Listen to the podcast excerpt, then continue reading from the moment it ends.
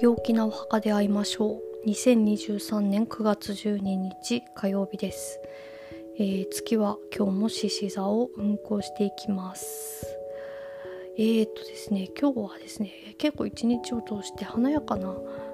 イメージの日なんですね。でちょっとだけそのあのイメージの方が華やかすぎちゃって現実とギャップみたいなのができそうなので、えーお金に関することはちょっと注意してください。そのなんかイメージが先行しちゃって気持ちが先行しちゃって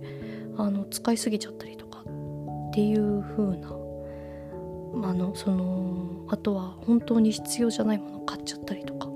なんかそういうことに注意が必要かなと思います。あと夜はですねちょっとだけ気持ちが不安定になるかと思うんですけど明日の朝にはその不安定な気持ちは抜けるので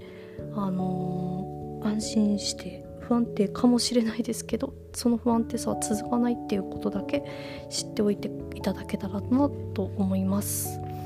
はい。えーとそうしましたら今日はですねレベッカ・キャンベルの「ワーク・やライト・ラクルカート」を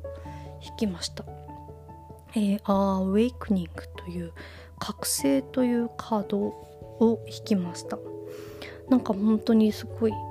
あのーさっきちょっと華やかなっていうことを言ったんですけど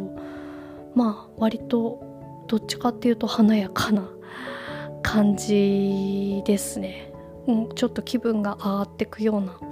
うん、エネルギーの上昇新たな生き方統合っていうのがキーワードとして出てます。で、えー、と右右側じゃないな。向かって左側に、えー、と月がこう描かれているカードでちょっとその内面、うん、潜在意識っていうのにあの意識が向くかなと思います。でそこからですねこうググッとあの、まあ、覚醒というカードなんでえーっとこう変化が起きてきて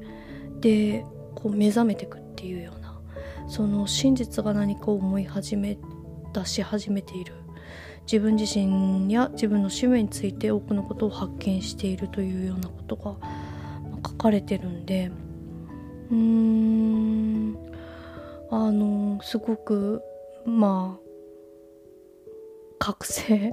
結構は、まあ、ある意味では激しいカード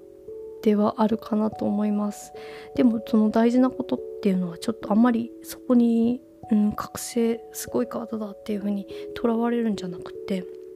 あんまり考えすぎないででしっかり地に足をつけて、えー今日やるべきことをやるっていうのが大事かなと思います。でもですねまあ地に足をつけると言いつつもちょっと意識は宇宙に向かってで自分を開く、えー私の心と体と魂を輝かせるように私を使ってくださいという気持ちでこう自分の、まあ、心魂体を開いて宇宙に向かって開いていくという意識で今日はいるといいかなと思います。はい。それでは良い一日をお過ごしください。